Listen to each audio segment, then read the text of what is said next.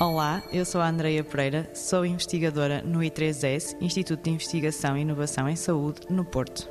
No nosso laboratório estamos a desenvolver vasos sintéticos que podem ser utilizados eh, como substituição dos vasos autólogos do próprio paciente na cirurgia do bypass.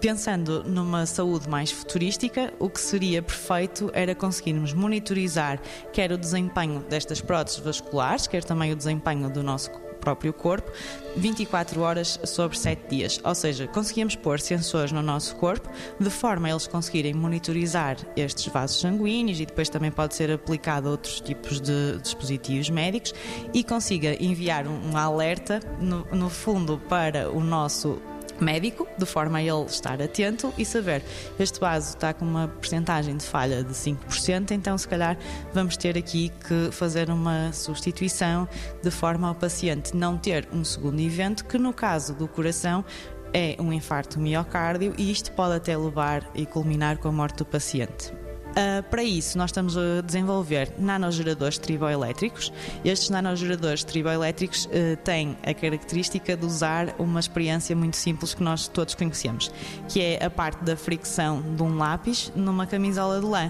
que conseguimos induzir uh, eletricidade estática e o que nós fazemos no laboratório é desenvolver biomateriais que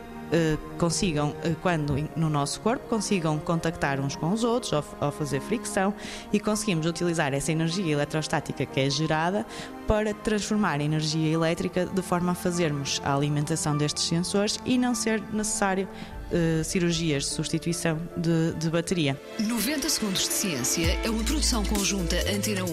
ITQB e FCSH da Universidade Nova de Lisboa, com o apoio da Fundação para a Ciência e a Tecnologia.